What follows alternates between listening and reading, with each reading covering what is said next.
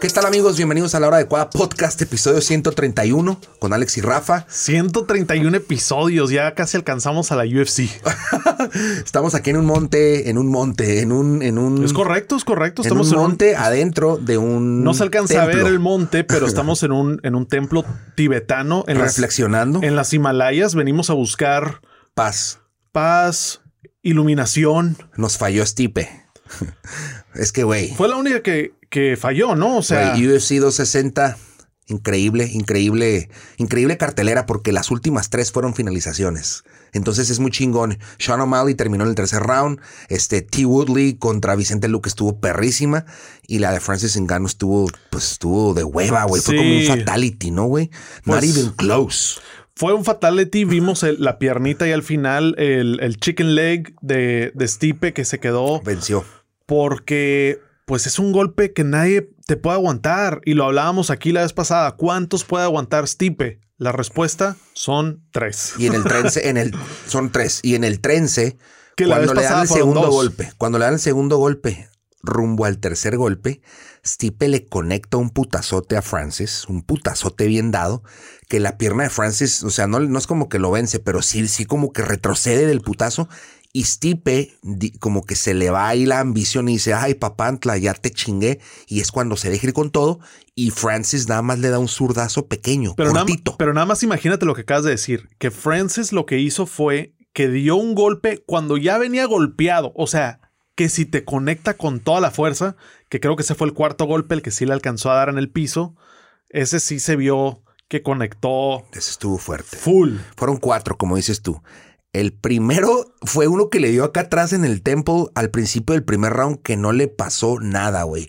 No sé si te diste cuenta de Sí, eso. claro, que todos nos quedamos. Wow, qué pedo Ya. con Stipe. No, yo dije, Ya valió, güey. no, y aparte que aguantó el primer round, entonces yo estaba de Y que puede que ya chinguemos. Ajá, ya puede se que va a armar, Stipe. ya se va a armar.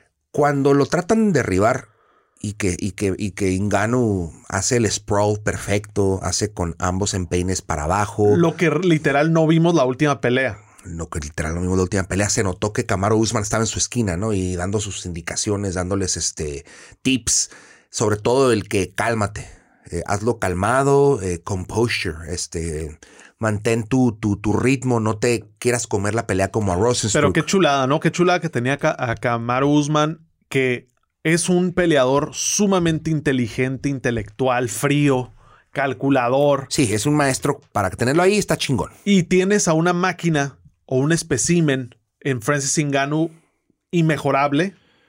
Inmejorable hasta ahorita. ¿Quién va a parar a Francis? Y ya tienes a quien lo coaché de la- del lado de mantente frío, usa la técnica, 20% en el madrazo en vez de 100. O sea, todo este tipo de cosas van a estar, van a estar un muy momento en que Francis trató de derribar a Stipe. Fue como, güey, Stipe, eh, no solamente no me vas a derribar, yo te voy a derribar a ti, pero como que le gritaron en su esquina, hey, concéntrate en lo tuyo, usa tu jab, usa tu, No, tu es derecha. que, es que Francis Ngannou empezó a mover a Stipe Y lo empezó a controlar. y lo volteó en algún momento y yo creo que hasta Francis se sorprendió y dijo, oye, eso estuvo más fácil de lo que pensé. yo, yo vi a Stipe muy, muy flaquito, ¿no? Muy flaco. O sea, esta vez sí pecó de flaco, güey. Se notó como que había otras ocasiones en las que salía delgado, pero cuadrado, macizote. Y, y aparte, por lo menos en la manera que fue editado el, el episodio de Embedded o, o ese seguimiento, ese mini documental, parecía Stipe un poquito más apagado, no tan feliz como en otras ocasiones que, que él trae su rollo y es un niño contento y juguetón y todo. Aquí se veía más preocupado, más, más tomándolo como en serio, porque pues estaba todo este hype, ¿no? O sea, como que la vez pasada decía, yo a este morro sí le gano y le ganó, pero también creo que sintió algo ahí de que este morro en algún momento va a venir pues muy fuerte y después de las peleas que tuvo Francis Ngannou ya pues ya estabas viendo un Francis muy muy peligroso. No sabíamos cómo iba a salir Francis. ¿Por qué? Porque no, no lo habíamos visto pelear en un buen rato.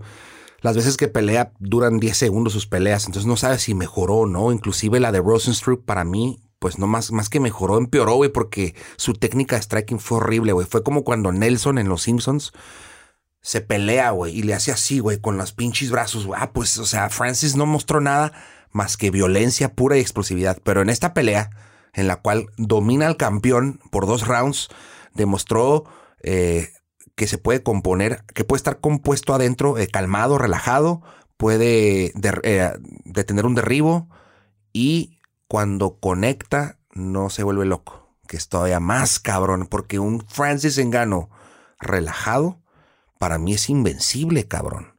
Y cuando dicen que Johnny Bones, que Johnny Bones, güey, acabamos de ver, a, acabamos de ver a Adesanya. Acabamos de vivirlo con Adesanya, que subió de peso. El mejor de los mejores, decíamos, o, muchos decían, no nomás nosotros, ¿no? Pero mucha gente veía a Adesanya de que esta persona se puede mover. Un posible GOAT. Y puede, puede ganar pues llegó con los pesos semipesados y Blackovich le dijo, espérate, espérate, espérate, yo te tumbo, yo te hago jabs aquí, no hay pedo. Lo cacheteó. sí, dijo, aquí tú no, aquí tú no tienes tu superpoder, ¿no?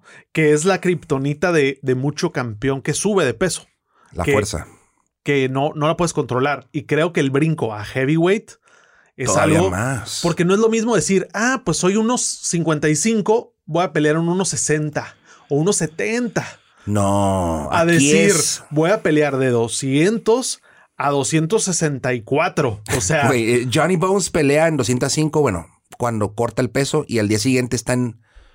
Al día siguiente está como en 220, ¿no? Para la pelea. Ajá. Ahorita Francis corta para llegar a 265. o sea, Francis, Francis anda en 300. En 280. Y viste el músculo de Francis, viste su cuerpo. Más bien, ¿Cuándo habías visto un cuerpo más? Es solo músculo, Francis. O sea, el porcentaje de grasa de Francis Engano en 280 libras es puro músculo, es, es 1% de grasa. Yo antes creía que Alistair Overeem en testosterona era la persona más peligrosa del mundo, pero ahora creo que Francis... El famoso Overeem. Overeem, para mí era de los más intimidantes, pero ahora Francis Engano es alguien que no solamente está tan mamado como Overeem, pero es mejor porque no, no pierde. Y otra, ese vato no hace chochos, güey. ¿Qué tiene Francis Engano que definitivamente no tiene o nunca tuvo Alice Overeem? Alice Overeem venía de una escuela de una técnica impecable, de ser campeón de K1, de ser striker a todo lo que da.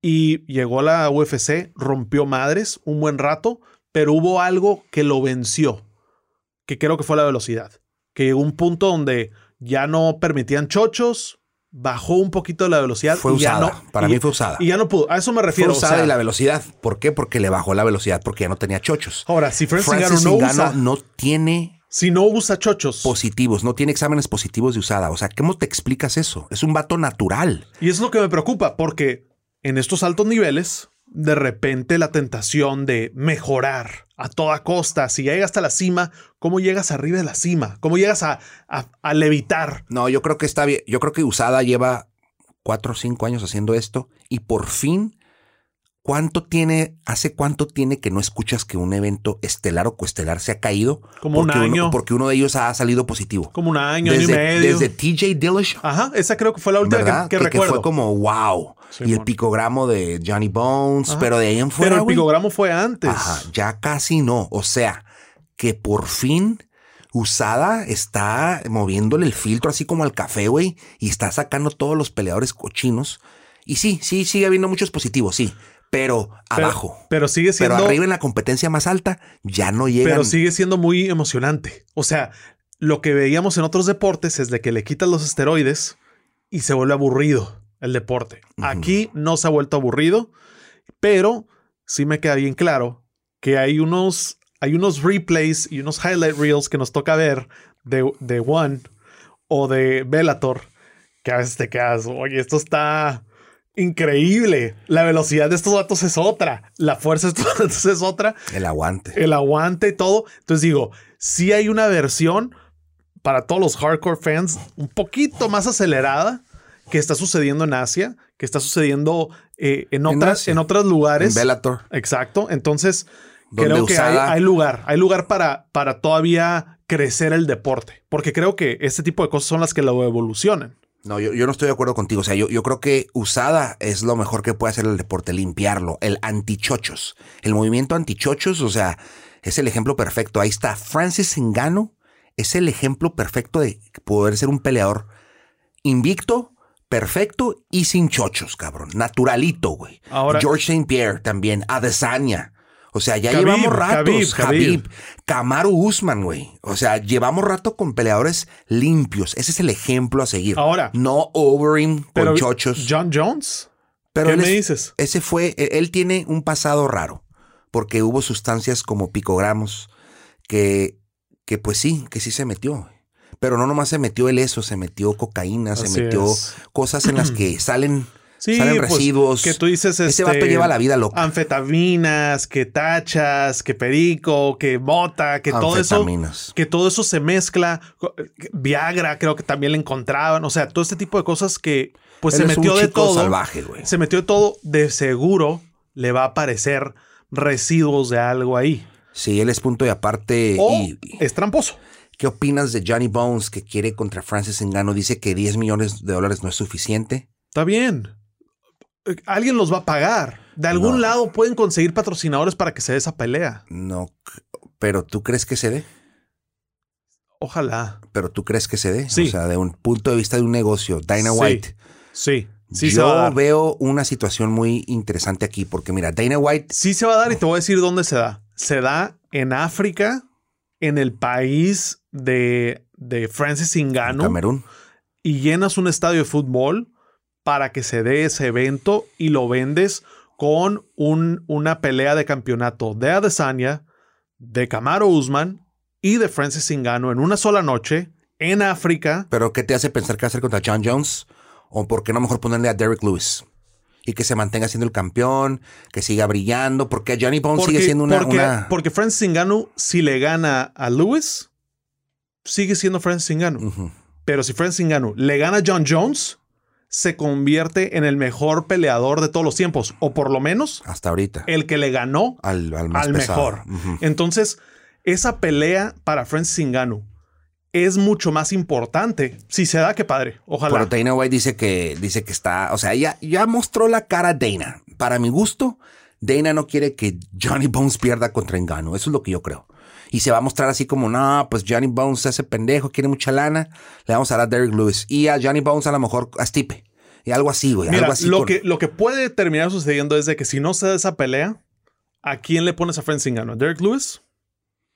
Y si le gana de knockout en el primer round, ¿a quién le pones a Francis Ngannou?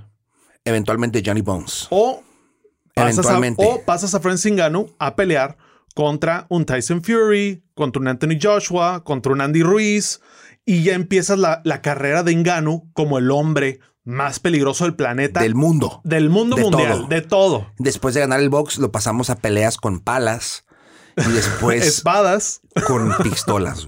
Lo, lo enseñamos a, a disparar y es el Soldado Universal 2021. es el que nos va a proteger de los zombies. Es que tiene razón. O sea, me quedé pensando y dije, bueno, Inganu boxeando suena bien, cabrón. O sea, güey. Contra Tyson nunca Fury. patea. Ok, ¿sabes Nunca qué? patea, güey. ¿Sabes qué, Johnny Jones? No se va a armar tu pelea. Pero Francis Ngannou, tú sí me caes bien. A ti sí te voy a dar tus 10 millones. Vas contra Tyson Fury en una pelea en Las Yo Vegas. digo que se caga de risa eh.